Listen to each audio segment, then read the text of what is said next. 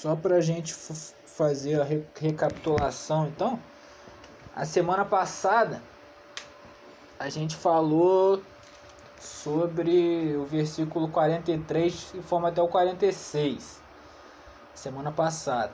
Tá até no Spotify já o, o áudio de, dessa reunião. E aí é aquela que Jesus fala que a gente reconhece as pessoas pelo fruto. Na verdade, se encaixa nessa frase. A, a, a, o que a gente leu em si, que é do 43 até o 46, está falando que o homem mau tira do seu mau coração práticas más e o homem bom tira do seu coração bom práticas boas. E aí a gente viu que esse homem mau e esse homem bom aqui, no, Jesus não estava falando de uma espécie de que existe pessoas boas no sentido de puras e 100% boas e pessoas más, 100% más, não, não era isso. Ele não estava querendo fazer uma divisão entre o estado de ser das pessoas. Ele estava falando do ser humano possível, do ser humano que escolheu viver na prática do amor se encaixa aqui no bom. O ser humano que viveu escolher na prática do egoísmo, da separação, do eu tenho o direito de. Aí é odiar, machucar, ferir, que se coloca no centro, ele coloca como um ser humano mau, mas ser humano mau no sentido de que tem práticas ruins, porque ele ele encara a vida de um jeito ruim, ele discerne a vida de um jeito ruim. E aí Jesus coloca esses dois esses dois cenários de vida em um do lado do outro para fazer a comparação. E aí ele introduz um terceiro estado. Primeiro ele fala do ser humano bom que escolheu viver na prática do amor, do perdão, de pedir perdão e aceitar ser perdoado, de ser misericordioso, tudo com o que a gente já vem conversando. Aí ele coloca o ser humano no seu sentido ruim, que é o oposto de tudo aquilo que a gente vinha conversando. E aí ele introduz um terceiro estado, que é o, um terceiro estado que, embora encare a vida, viva a vida e tenha suas ações na vida de modo contrário ao ensinamento de Jesus, que é o amor independente de ser odiado ou não, é amar independente se aquilo vai ser retribuído, que é perdoar independente se isso vai ser retribuído. Não é uma lógica utilitária de amor, mas é simplesmente uma decisão da minha parte vai ser assim. Se o outro vai assim agir dessa maneira comigo, não me interessa. Eu sou responsável pelos meus atos e não pelos atos das outras pessoas para comigo. Então, o Jesus in, in, introduz o terceiro estado, que é o estado dessa pessoa que encara a vida dessa forma, achando que tem um direito de odiar. Só que com os lábios ele proclama o contrário. Ele proclama, fala sobre amor, fala sobre Deus, fala sobre as coisas entre aspas boas. E aí Jesus diz: Por que me chamais Senhor, Senhor, não fazia o que eu vos mando? É exatamente é esse o terceiro estágio. Ele fala que o ser humano bom, do seu bom tesouro tira coisas boas, o mal do seu mau tesouro tira coisas boas, porque a boca fala o que está cheio o coração. E aí ele introduz um terceiro estágio. Se a boca fala do que está cheio o coração, por que vocês que são maus dizem Senhor, Senhor, se vocês não fazem o que eu mando? Então, esse seria o pior estágio que a gente conversou na semana passada, que é o estágio da hipocrisia, que é aquele que você em sabendo que você não encara a vida de acordo com o que Jesus ensina, não que você consiga cumprir, porque a gente não está falando de regras, mas simplesmente de encarar, de tentar encarnar esse ensinamento, embora a gente às vezes não é, saiba que não e não quer fazer isso, é mais do que não é aquele lance de pô, tentei, não consegui, a gente vai andando, mancando, não é isso. É, às vezes não quer mesmo, tipo, eu não quero perdoar. Eu não quero, eu não aceito isso, eu vou ter que passar por cima do meu orgulho. Eu não vou perdoar, eu tenho o direito de ficar magoado. Embora isso é completamente contrário ao ensinamento de Jesus. Eu tenho direito, não tem nada. Não tem nada. Você está colocando, você está simplesmente invertendo as bolas. Tá achando que o porquê o outro age de certa forma, você tem o direito de fazer a mesma coisa. Na verdade, o que você está mostrando mesmo quando a gente age assim, é que no fundo, no fundo, a gente não ama. A gente só retribui aquilo que nos é dado. Ou seja, a gente age por meio de troca. Se me dá bem, eu faço bem. Se me dá o mal, eu faço mal. E Jesus chama isso de quê? Chama isso de que qualquer um faz. Então um cachorro faz isso. Na verdade, um cachorro faz melhor. Você pode até bater nele, mas amanhã ele já está de boa contigo. Então, não se ache mais do que um cachorro se você encara a vida desse jeito, achando que só porque alguém não lhe trata bem, você tem o direito de não tratar bem também. Jesus disse que não é assim que funciona. E aí ele diz, semana passada a gente falou exatamente desses três estágios. Do, da escolha de viver a vida segundo Jesus, que seria a escolha do tesouro bom, a escolha de viver não segundo Jesus, que seria então o tesouro mal, e o terceiro estágio que é em vivendo contrário a Jesus falar com a boca coisas boas. Fica cínico, a pessoa se torna cínica, ela se torna falsa, é uma máscara. Isso que eu quero dizer, é uma máscara. Embora aquilo não é verdade, embora na prática ela não busca praticar, esse é o ponto, não busca a prática, não quer como eu acabei de descrever agora, não quero, eu tenho um direito, então não quero perdoar. Embora ela não, não se incline a tentar fazer isso, ela diz com a boca que a vida tem que ser assim, assado e aquilo outro. Então a gente conversou sobre esses três estágios e dizemos que é melhor ser mal, coerente com a sua maldade do coração, do que você ser mal e hipócrita. Porque para o mal ainda tem muito mais chance de conversão. Para aquele que é mau e hipócrita é difícil, porque ele finge que sabe alguma coisa. Ele finge que está fazendo, ele finge. Então é muito mais difícil esse se arrepender, porque é uma atuação. Ele não está de fato na vida, ele está atuando como se fosse um ator de filme. Ele está fazendo um papel. Então a gente viu semana passada justamente esses três.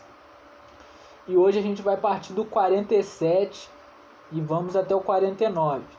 Só que para é, dar mais exemplos do que a gente vai falar hoje, eu vou passar por outros textos. Eu vou passar por outros textos e a gente vai vendo que um vai complementando o outro ou vão falando a mesma coisa.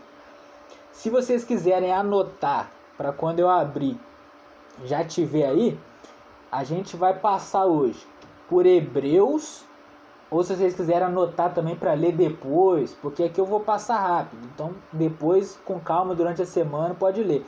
A gente vai ler em Hebreus, no capítulo 10, do versículo 5 até o versículo 9. Então, a gente vai ler também Hebreus, capítulo 10, do versículo 5 até o versículo 9. O outro texto que a gente vai ler também é Tiago, capítulo 2. Então, Tiago, capítulo 2. A gente vai do versículo 14 até.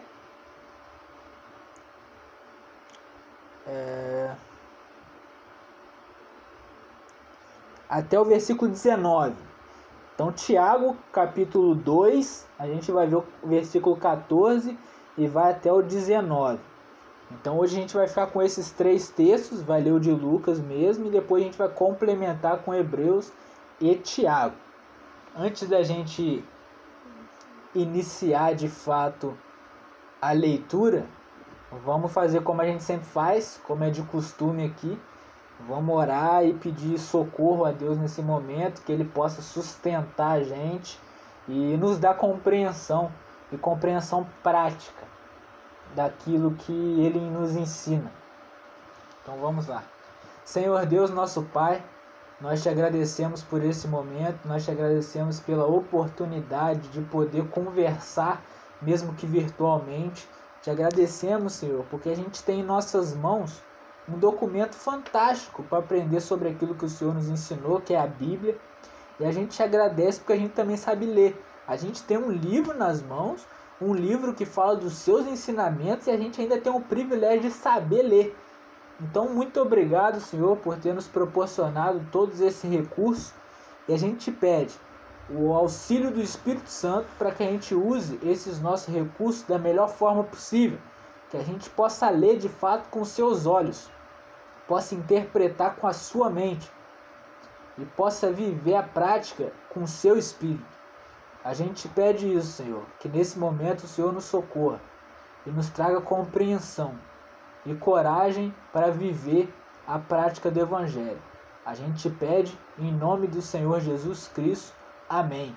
Amém.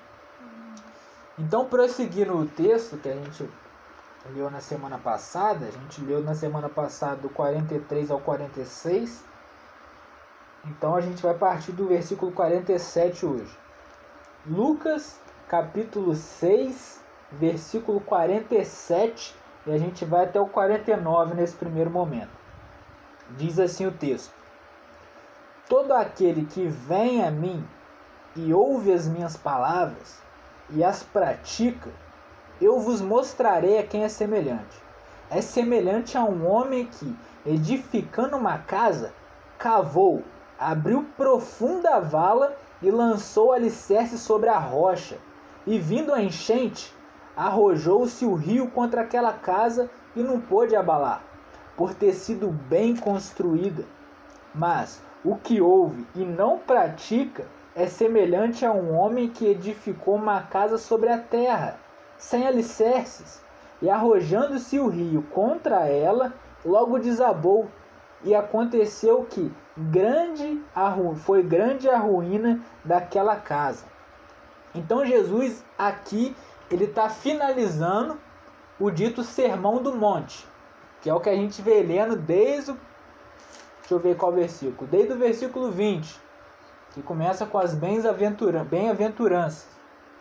Então Jesus vem dizendo: Se vem a mim, ouve os meus ensinamentos e pratica, opa, ouve os meus ensinamentos e aqui Jesus está no final de um sermão, vamos dizer assim. Que ensinamento? O ensinamento que ele tinha dito antes. Ele estava ensinando, então ele finaliza com isso.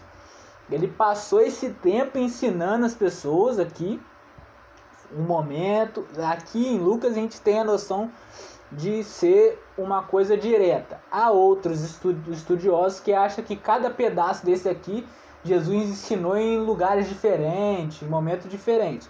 Mas aqui a gente vai encarar o texto como se Jesus tivesse feito uma, uma homilia. Ele começou lá no versículo 20 falando das bem-aventuranças e está terminando aqui agora dizendo: Olha, tudo isso que eu ensinei, tudo isso que eu ensinei, tem que colocar em prática.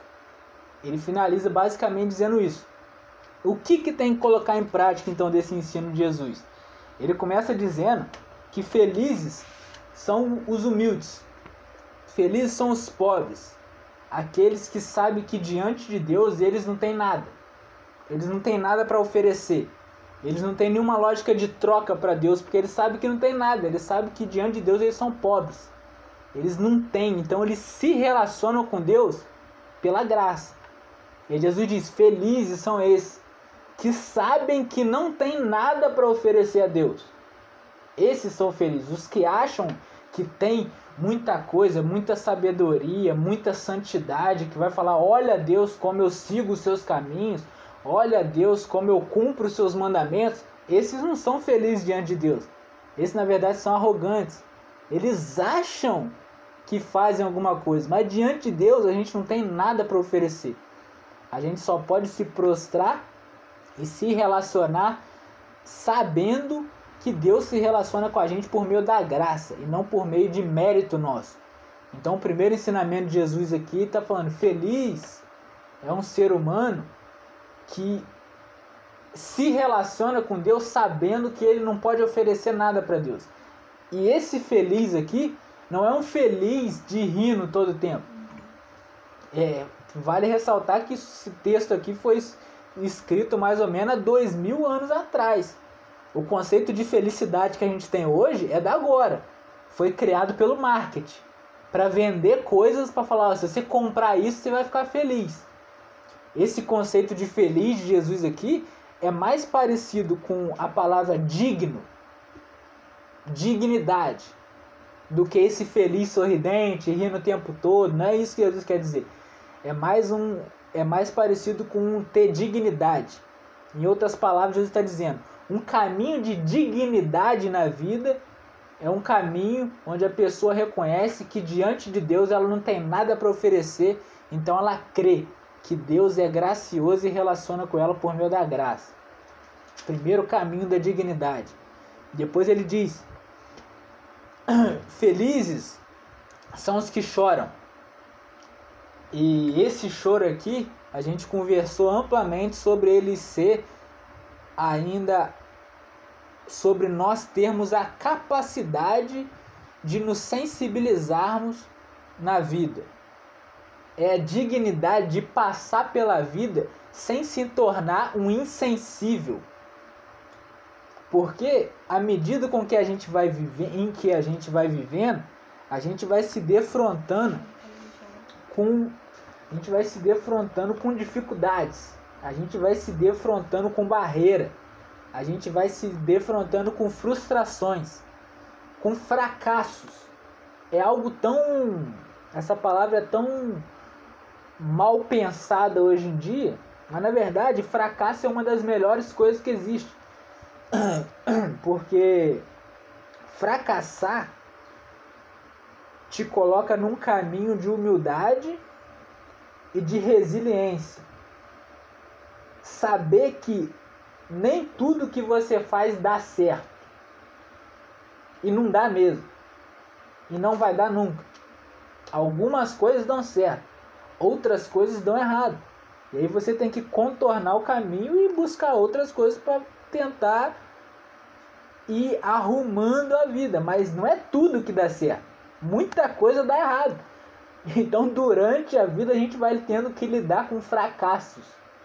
Uma pessoa madura, vamos dizer assim, mais idosa, madura, que a gente chama de vivida, ela já teve que lidar com muita frustração, com muito fracasso.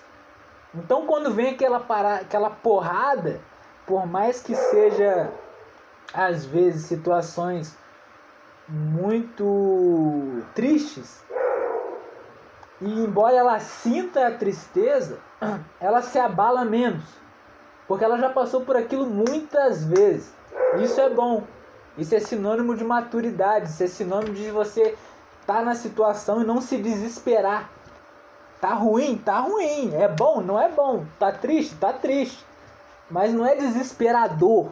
Ai meu Deus, não é desesperador.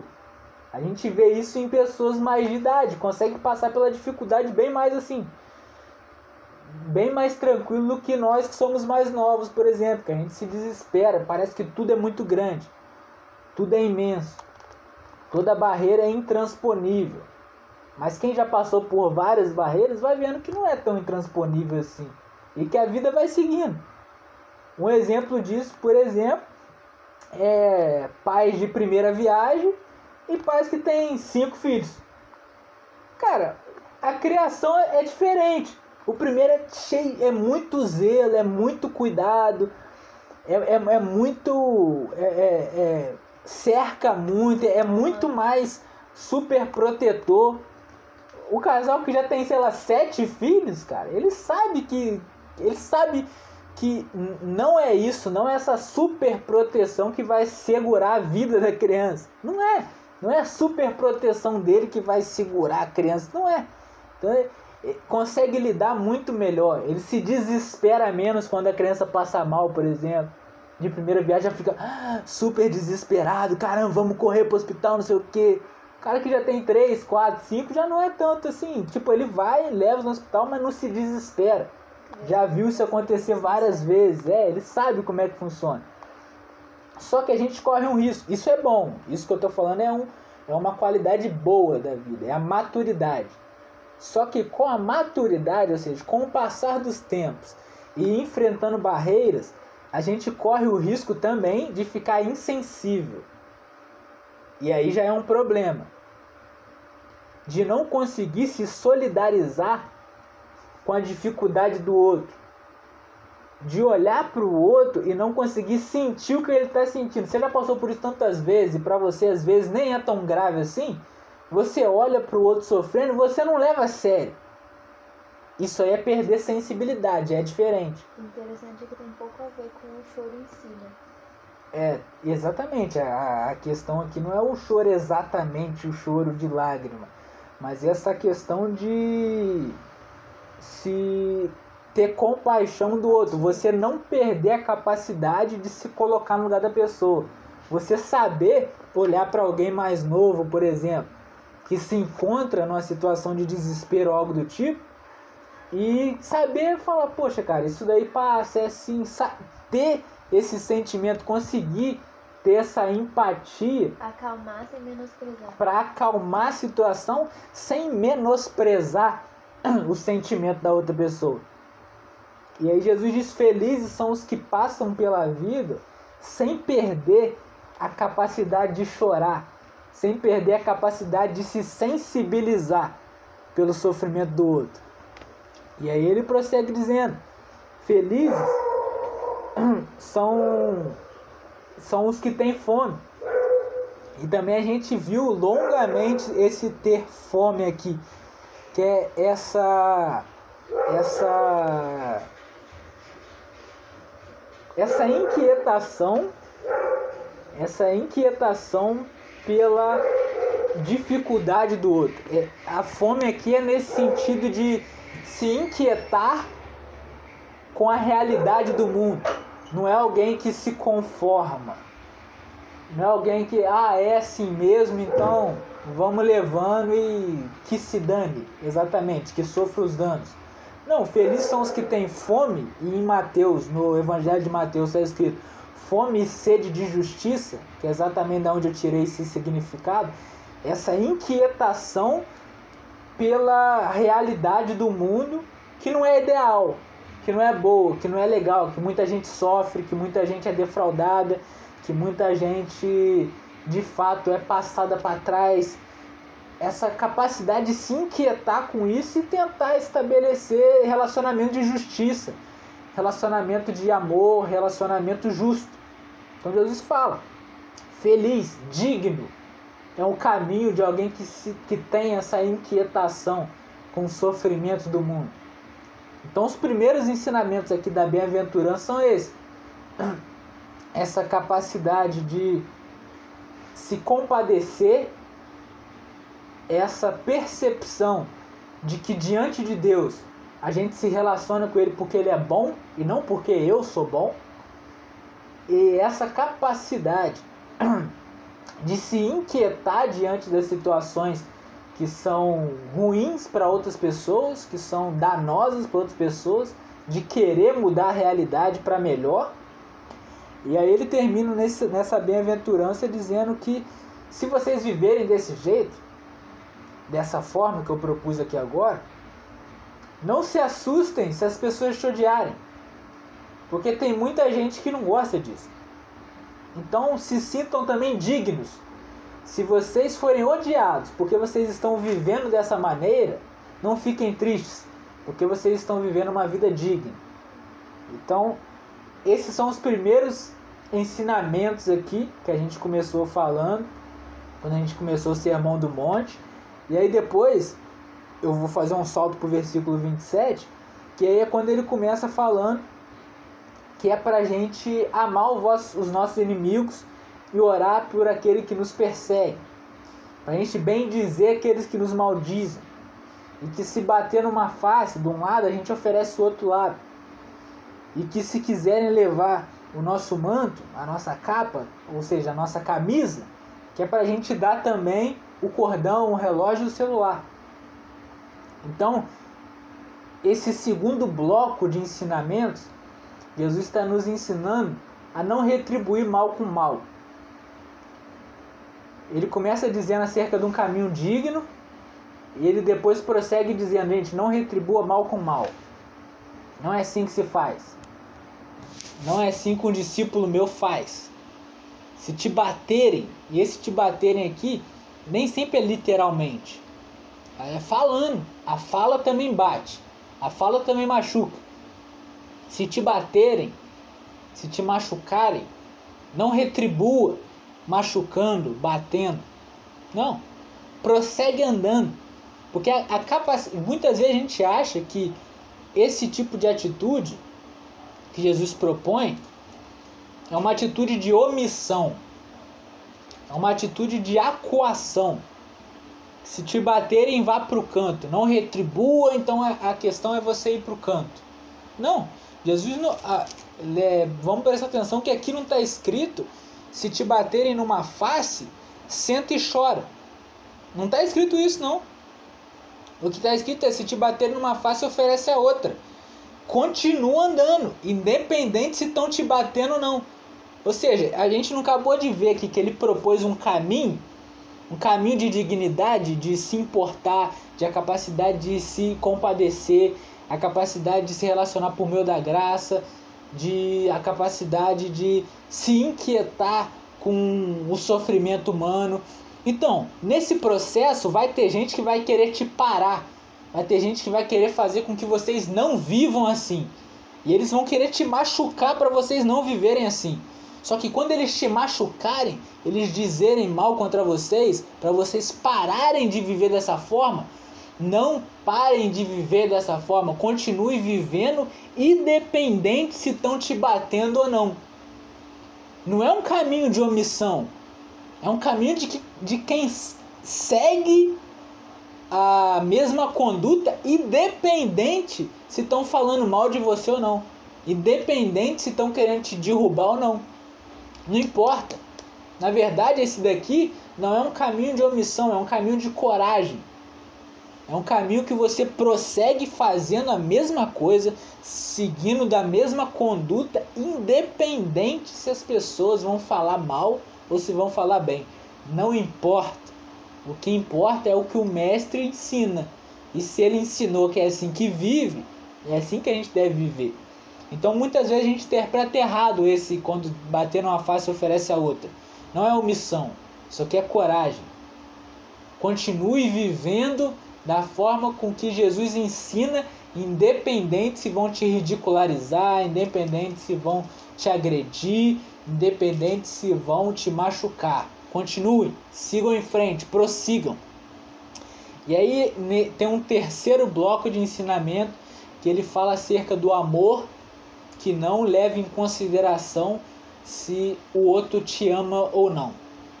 Aqui é um terceiro bloco. Então, primeiro ele fala de um caminho digno, depois ele vai falar que independente se vão te bater, independente se vão maldizer vocês, independente se vão querer machucar vocês, continue no caminho digno, continue no caminho da dignidade. E aqui no terceiro bloco de ensinamentos, começa no versículo 32, ele começa a dizer acerca do amor que ama sem re precisar receber nada em troca. Então ele entra num terceiro bloco de ensinamento que é o amor que não é utilitário.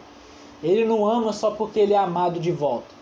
Ele ama porque ele decidiu amar, independente se me odeiem. E aí a gente não vai entrar aprofundar muito porque a gente teve um encontro só para falar disso. E aí a gente falou longamente sobre esse caminho de amor que não é utilitário, que não depende se a outra pessoa te ama para você amar, você decide amar independente se ela te ama ou não. A gente deu o exemplo dos filhos. Às vezes o filho mais novo pede para ir a algum lugar que você sabe que é perigoso e para ele não se machucar lá ou não correr perigo, você não deixa ele ir por amor, independente se ele vai te odiar por isso ou não, não importa. O que importa é que você ama ele e por isso que você não vai deixá-lo ir. Então a gente conversou longamente sobre esse amor que não depende de circunstâncias para que ele apareça, para que ele se efetue. Independente. Não, não, não depende se estão te amando ou não, se está bem ou não. Independente. Você vai fazer o bem, você vai escolher o bem. Você vai. Se depender de você, você vai fazer o bem independente se vão te fazer o mal ou não. Um amor que não depende de circunstância. Num terceiro bloco de ensinamento, Jesus diz que normalmente, na realidade, quer dizer, na vida, as coisas funcionam assim, se você despertar raiva em alguém, a pessoa vai querer te bater. Se você machucar alguém, normalmente a pessoa vai querer te machucar. No, no, na vida real, vamos dizer assim, no ambiente do cotidiano, normalmente é assim que funciona. Muito difícil você encontrar alguém que sabe e se propõe a viver esse tipo de amor que é incircunstancial. Normalmente as pessoas são guiadas pelo que elas estão sentindo. Se ela se sentiu maltratada, ela vai maltratar. Se ela se sentiu amada, normalmente ela vai querer amar. Normalmente é assim. Jesus ensinou o oposto em cima, falou: o amor não deve ser assim. Mas embaixo ele começa falando, versículo 37, normalmente é assim. Então, gente, sejam inteligentes, cara. Eu estou ensinando para vocês viverem um amor incondicional. Só que vocês sabem que no cotidiano a maioria das pessoas se relaciona condicionalmente. Então não julguem para não ser julgado. Perdoem para ser perdoado. Saibam lidar com o cotidiano, saibam lidar com as pessoas. Não espere das pessoas aquilo que você entendeu que você tem que viver. Não espere das outras pessoas o que você sabe que você tem que fazer. Ou seja, se você entendeu que você deve amar incondicionalmente, não coloque esse peso em cima de pessoas que ainda não entendeu isso, cara. Não coloque. Se você entendeu isso, isso é responsabilidade sua e não da outra pessoa. Então, se é assim no cotidiano, Jesus nos ensina o caminho lógico e básico. Não julguem para não ser julgado. Perdoe para ser perdoado. Não condene para não ser condenado. Simples assim. Jesus vai nos ensinando o caminho mais óbvio, o caminho mais, vamos dizer assim, mais lógico. Se é assim que funciona, se é desse jeito que as coisas funcionam, poxa, saibam viver de acordo com o que acontece no mundo de vocês, no cotidiano. Não cria um mundo real, ideal na sua mente. Não cria um mundo ideal onde todo mundo é legal, onde todo mundo vai amar incondicionalmente, onde ninguém vai julgar, onde ninguém vai machucar. Não cria isso na cabeça. Vivam no mundo real. No mundo real, se você pisar no calo de alguém, normalmente a pessoa vai revidar. É assim que funciona. Então não pise. Se não for, se, se isso não for, ou seja, se é, eu quero dizer que se você vivendo, é, é que eu não estou fazendo uma contraposição ao que eu já disse, se você vivendo aquele caminho digno e isso machucar alguém, aí não é essa questão que eu estou dizendo. Você está vivendo o caminho digno do Evangelho. O que eu estou querendo dizer aqui é. É. O que eu estou querendo dizer aqui é, é, é a ideia de fazer de propósito. É de ir lá pisar no calo de propósito, de sacanagem. Cara, normalmente se você machucar alguém, o cara vai querer te revidar, vai querer revidar. Então sejam inteligentes, não ajam assim. Não, não, não julga ninguém, não machuca ninguém. Tenta o máximo ser cordial, ser pacificador. É o caminho lógico. Então aqui nesse terceiro bloco, Jesus ensina um caminho lógico. Primeiro ele diz acerca do que a gente deve viver um amor incondicional. E aí, nós que ouvimos ele, chamamos ele de Senhor. E aí, logo embaixo, ele diz: Ora, vocês vivem assim. Procurem viver assim. E não esperem que as outras pessoas vão fazer isso. Então, procura viver o máximo pacificando possível. Não julga para não ser julgado, perdoa para ser perdoado, seja misericordioso para receber misericórdia. Faça o meio de campo. Não seja louco, não seja insensato. E aí embaixo ele fala acerca dos líderes. Versículo 39. Ele fala acerca dos líderes. Pode um cego guiar outro cego? Não pode, gente. Então percebam. Percebam. Olha quem vocês estão ouvindo. Porque um cego não pode guiar outro cego. Ambos vão cair no barranco. Não dá. E o discípulo bem ensinado, ele vai ficar parecido com o mestre. Então, vamos ter como único mestre Jesus de Nazaré, que a gente vai ficar igual Jesus de Nazaré. Esse é o ponto aqui. Um cego guiando outro cego, os dois vão cair no buraco. Um discípulo vai ficar igual o mestre. Ora, eu não quero cair no buraco e eu não quero ser a cópia de ninguém. Então a gente segue Jesus. Que com Jesus, Jesus a gente não vai cair no buraco, a gente vai ficar igual a ele. Aí perfeito. Porque esse é o ponto. E aí ele dá um passo adiante e fala acerca daqueles que falam da mensagem do evangelho e que vivem em comunidade. Todos nós. Nós vivemos a mensagem do Evangelho e nós vivemos em comunidade. Nós temos família, nós temos amigos, nós temos tudo isso. E aí ele prossegue o ensinamento dele nesse quarto bloco de ensinamentos, dizendo que pode você tirar o cisco no olho de alguém se você está com seu olho tampado? Não dá. É ilógico fazer isso. Então, o caminho lógico no Evangelho para você encarnar a mensagem e viver em comunidade é você se perceber primeiro. Olha para você, ver seus defeitos, as suas dificuldades, aonde que você errou, aonde que você maltratou alguém, distratou, aonde que você se maltratou. Olha para você primeiro, presta atenção em você, porque na medida em que a gente for vendo que a gente é ruim, e é mesmo, e fazemos cagada a maior parte do tempo e machucamos os outros, machucamos a nós mesmos, somos omissos quando deveríamos falar, falamos quando deveríamos ficar quieto e a gente é todo inadequado. À medida que a gente vai percebendo essa inadequação, vai aparecendo em nós miraglo, é, isso mesmo, milagrosamente um sentimento de compaixão com as outras pessoas. Porque a gente vai vendo a nossa inadequação e a gente não se espanta diante da inadequação dos outros. A gente também é assim. Então vai surgindo uma capacidade em nós de ser misericordioso à medida que a gente vai vendo que a gente não é nada daquilo que a gente acha que é. Que a gente é menos. A gente está quem? E Deus se relaciona com a gente por meio da graça. Está tudo certo. Então a gente vai conseguir ter um olhar para as outras pessoas que não é um olhar julgador, mas é, pô, você também? Então vamos junto. Eu também sou assim, você também? Então vamos embora, vamos junto então. Não é aquele, ai meu Deus, não acredito que você. Não.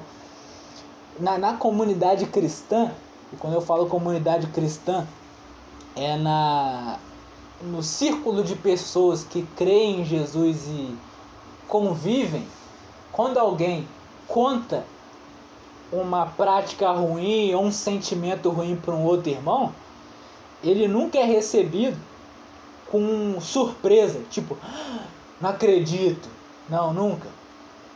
Numa comunidade cristã, quando alguém conta um erro ou uma dificuldade ou um sentimento ruim que passa no coração para um outro irmão, ou irmão, ele é sempre acompanhado pelaquela frase: Ué, mas você também? Isso também acontece comigo. Porque na comunidade cristã não é uma comunidade de santarrões que nunca erram ou estão em outro patamar, vivendo uma vida quase em outro plano, distante da terra, distante de problemas. Não. A gente está vivendo em problema o tempo inteiro. Então, nós, se a gente for sincero, a gente sabe o que é problema. Então a gente não pode se espantar quando alguém conta alguma coisa pra gente que não é segundo o padrão normal. Não se espanta, a gente vê, poxa, você também tem esse tipo de problema, pô? Eu também tenho. Às vezes não é igual ao seu, mas eu também tenho problema nesse sentido, aqui, aqui, aqui e lá. Então, a nossa irmandade se dá pelos nossos defeitos. A nossa capacidade de se compadecer se dá pela compreensão de que a gente erra. É assim que funciona. O amor próprio, ele aparece quando a gente é amado em comunidade. Não é você no espelho falando eu me amo, eu me amo, eu me amo, eu me amo. O amor próprio aparece quando a gente se percebe amado. Então a gente fala, caramba, então se a pessoa me dá valor, eu tenho algum valor então. E aí você começa a perceber isso. É assim que funciona. Psicolo... Até a psicologia ensina assim. A psicanálise ensina assim. Esse negócio hoje em dia de coach, de você ficar falando no espelho aí que eu me amo e tudo mais, segundo a sociologia, a psicanálise e até o evangelho, não é assim que funciona. A gente se percebe se amando quando a gente se percebe amado. Quando a gente se percebe amado, a gente tem a compreensão do que é o amor pra gente. A gente vê, poxa, eu tenho valor. Aquela pessoa me dá valor. Então eu tenho valor. Eu tenho um, um, um valor a zelar. E você começa a zelar por si mesmo. Você não fica se depredando. Você zela por si mesmo. Você, poxa, eu tenho um valor. Eu tenho, eu sou amado, eu recebo amor. O meu ser recebe amor. Então isso me valoriza, isso me dá valor. Então se você se percebe amado, então na mesma medida que a gente se percebe amado, e a gente se dá amor à medida que a gente se percebe amado, a gente também consegue se compadecer na medida que a gente sabe dos nossos próprios erros. É, é, é a mesma lógica. Você vê em você aquela dificuldade atuando, você vê em você aquela situação de miséria. Como que você vai se assustar quando você vê isso no outro? É igual você. Fala, poxa, isso tem em mim também, tá em casa.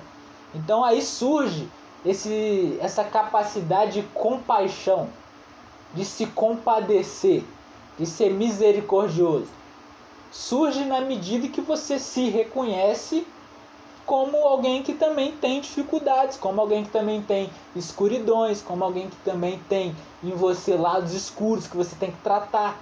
À medida que você percebe isso em você, você ganha um olhar de compaixão para outra pessoa. E aí Jesus prossegue dizendo, esse é o, é o quarto, né? O quarto bloco de ensinamentos que a gente veio vendo no capítulo 6 ele segue dizendo acerca do que a gente falou na semana passada. Do ser humano bom, ser humano ruim, ser humano hipócrita. Que isso eu já disse logo lá no início. Então ele fala, gente, diante disso tudo que eu falei, caminho da dignidade, caminho da coragem para viver em dignidade, o caminho do amor incondicional o caminho de que, embora amando incondicionalmente, não esperar das outras pessoas isso como um dever delas, mas saber lidar com a compreensão do outro, independente da sua compreensão de amor. O caminho de se enxergar na realidade e, em se enxergando, conseguir olhar para o outro, para o próximo, com esse olhar de amor, porque você se enxergou como miserável, então você também consegue abraçar a miséria do outro. Fazendo esse caminho, você vai chegar numa conclusão.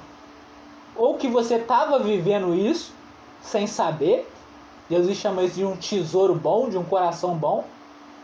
Que você não estava vivendo isso, Jesus chama isso de um coração mau.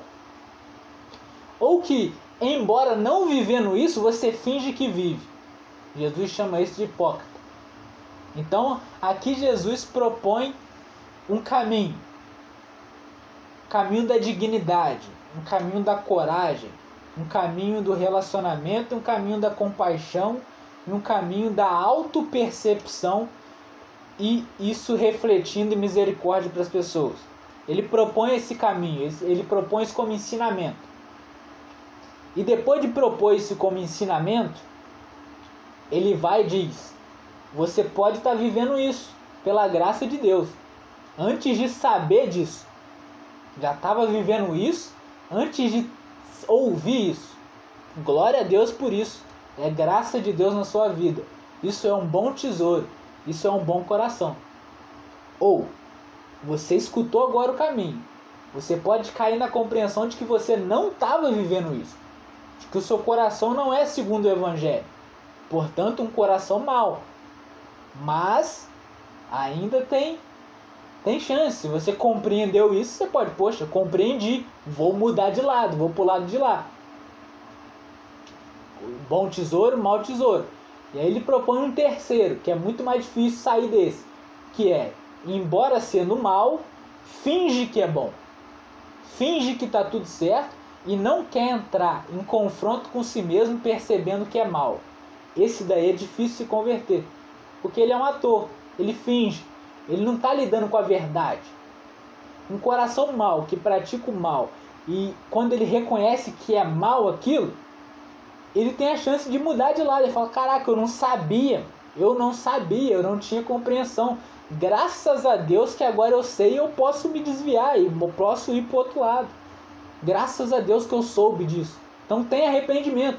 Mas agora para alguém que tendo o coração ruim, e quando eu digo coração ruim não é estado permanente, vai ser ruim para sempre. Estou falando em prática ruim. E quando ele percebe que ele vive de modo mal, ele finge que vive de modo bom, esse aí é muito mais difícil. Porque ele está vivendo fingindo. Ele não está lidando com a verdade. Então ele não é impactado. Ele não tem de fato uma conversão. Ele só coloca uma máscara. Então, depois de propor todo esse ensinamento e falar que diante do ensinamento você pode perceber que você vivia ele, você pode perceber que não vivia ele e se converter ao ensinamento, e você pode não perceber que vivia ele e fingir que vive. Ou seja, depois de Jesus colocar aqui diante do ensinamento dele, você pode ter essas três reações: perceber que já vivia e glorificar a Deus, perceber que não vivia e passar a viver, ou perceber que não vivia e fingir que vive. Tem essas três percepções. Jesus coloca essas três condições diante do ensinamento dele. E aí ele diz: Se alguém ouve isso que eu disse e coloca em prática e vive, e isso que ele disse, é tudo isso que a gente falou agora. Eu fiz uma recapitulação de todos os nossos estudos antes, do, desde o versículo 20 do capítulo 6. Se alguém ouve isso e se empenha em colocar isso em prática, esse caminho de dignidade, coragem, mansidão, misericórdia, perdão, amor, se alguém põe isso em prática, tenta viver, não deixa isso no campo das ideias, mas tenta viver, esse alguém é como alguém que constrói a casa com um alicerce muito profundo. Muito profundo. Ele cava e coloca o alicerce lá na rocha. Vem o intempéries, vem a chuva, vem a enchente. Olha a linguagem que Jesus usa.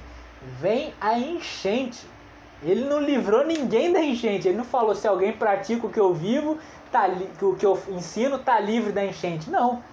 Ele fala: se alguém pratica o que eu ensino, vem a enchente. Só que ele não cai. E esse cai aqui pode ser no sentido de de fato ser soterrado por toda essa avalanche de realidade que a vida nos propõe. E aí é como eu te disse: o que, que seria ser soterrado? O que, que seria se a casa cair aqui? desde lá do início que a gente começou falando. Você perder a capacidade de se inquietar com o sofrimento das pessoas, perder a capacidade de se compadecer, você perder a dimensão de que você não pode oferecer nada para Deus, você se relaciona por meio da graça. Você começar a mudar o seu comportamento digno de ser humano, só porque alguém está falando mal ou não, para agradar as pessoas.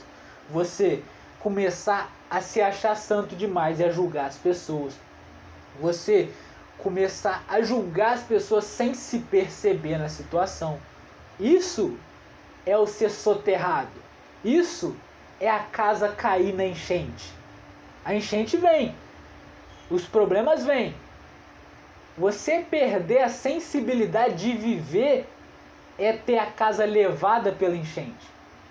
Mas quem pratica todas essas coisas, ele mantém esse estado, ele mantém essa condição de ser um pacificador, de ser um alguém que ama incondicionalmente, alguém que não fica julgando as pessoas, alguém que percebe ele mesmo na situação e não fica procurando defeito nos outros. Isso é manter a casa de pé na enchente. Muitas vezes a gente acha que não cair na enchente é num, não, não se abalar no sentido emocional. Não tem nada a ver com isso. Se fosse não abalar no sentido emocional, Jesus não diria que bem-aventurados que choram. Foi o que a gente começou falando. Não tem a ver aqui exatamente com o emocional. Aqui tem a ver com você não perder a qualidade desse caminho digno que ele ensinou. Tudo isso que a gente veio falando.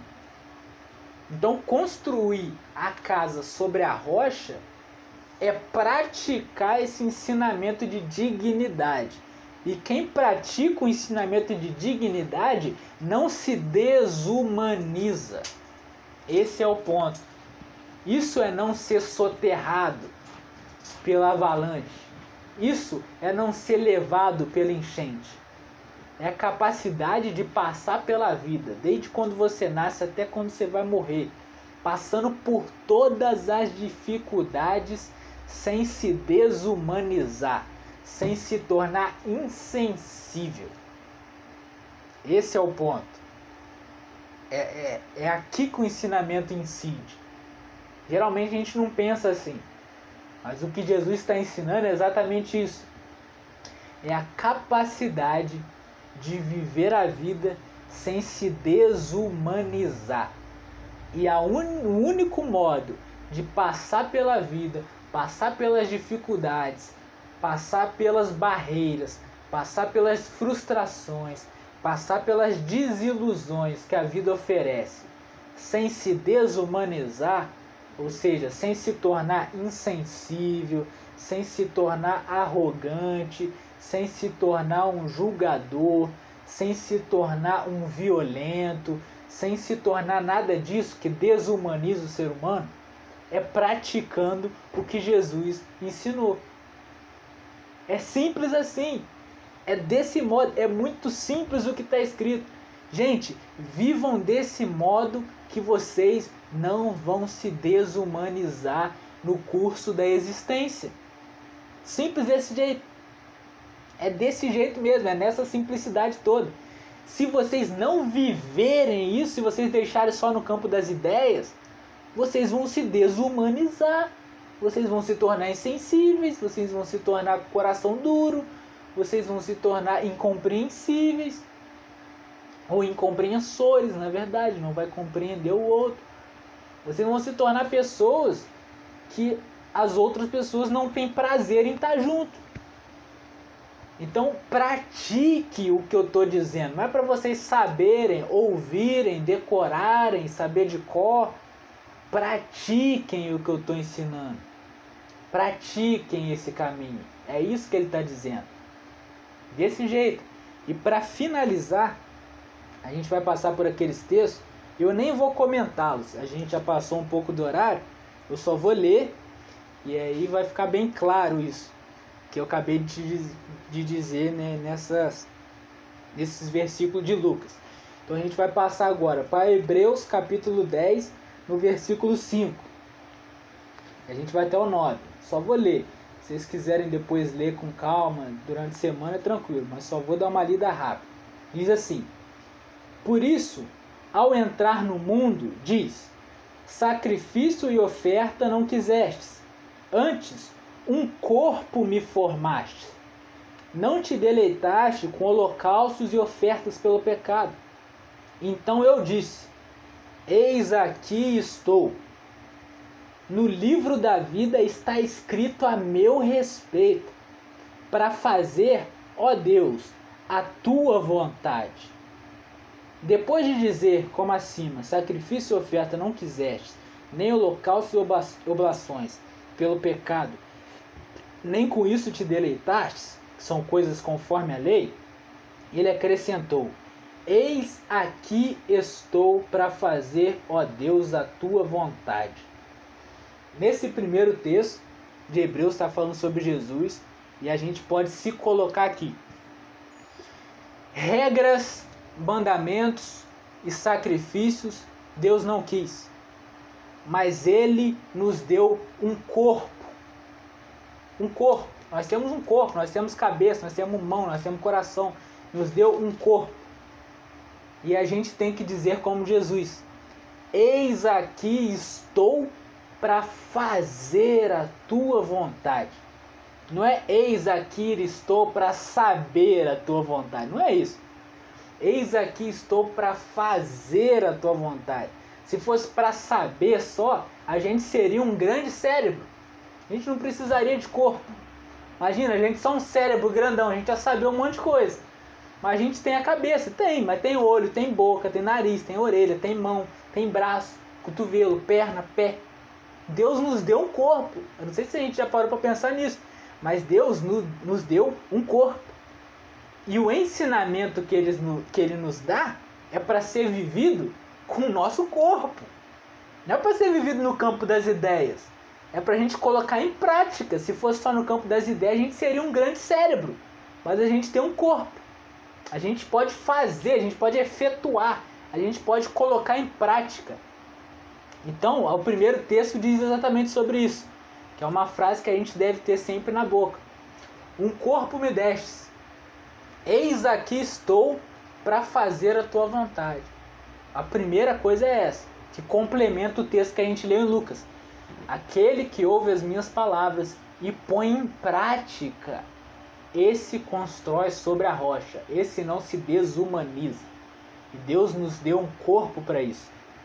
E o segundo texto, para a gente finalizar hoje, é Tiago, no capítulo 2.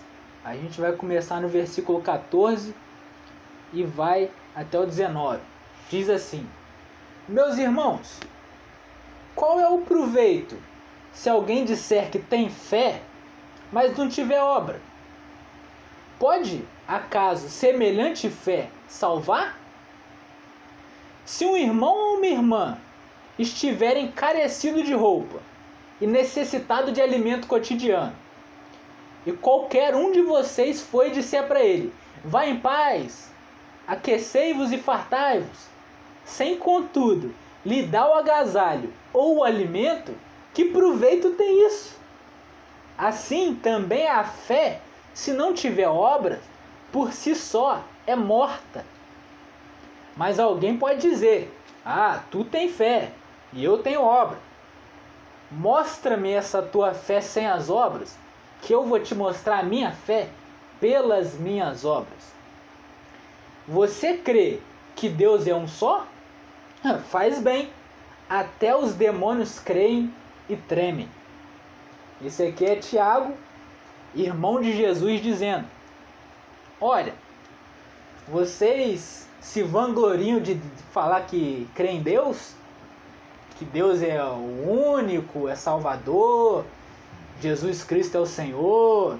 Vocês ficam cheios, todo pomposos porque vocês dizem que creem em Deus. E aí ele coloca uma ilustração. Se uma pessoa chegar para você com fome e com frio, e você dizer para ela: "Ei, irmão, vai para casa, encha a barriga e se aqueça". Você mudou a realidade da pessoa? Você não mudou nada. Você só falou. É isso que o Thiago fala. Que proveito vai ter pro cara? O cara tá com fome tá com frio. Aí você diz para ele: come e agasalhe sem dar o alimento e sem dar o agasalho, que proveito tem isso? A fé sem obra é morta, serve para nada. Se vocês não colocar em prática, não serve para nada. E aí ele termina com a frase assim que é para ferrar de vez com a gente. Vocês acreditam em Deus, que Deus é um só? Vocês estão fazendo nada demais. Até o demônio crê nisso e, e treme ainda. Ou seja, se vocês só creem em Deus, vocês não estão melhor que o demônio, não. O que o Tiago está dizendo aqui é que vocês estão em pé de igualdade ali, ó. Até os demônios creem e tremem. A diferença nossa deve ser que a gente vive esse negócio. Não é que a gente sabe. Não é que a gente pensa nisso. Não é que está na nossa cabeça. É que está na nossa vida é que está na nossa prática. Esse que é o ponto do evangelho. O evangelho, ele é prático. O evangelho ele é vivido. O evangelho ele se faz presente nas relações entre pessoas. Ele não fica só no campo das ideias. E aí com isso, desse modo de Tiago, Tiago é bem enérgico. Tiago era um cara muito curto e grosso, vamos dizer assim. Vocês acham que basta só dizer que crê em Deus? Até os demônios creem e tremem. Vocês não estão fazendo mais que os demônios se vocês só creem. Tem que crer, mas crer é aplicar, crer é viver, é praticar. Se você só diz que crê, não serve para nada. Então é nesse fazendo esse apanhado de todos esses textos, a gente finaliza hoje e se alguém quiser complementar, falar alguma coisa com a percepção, fique à vontade.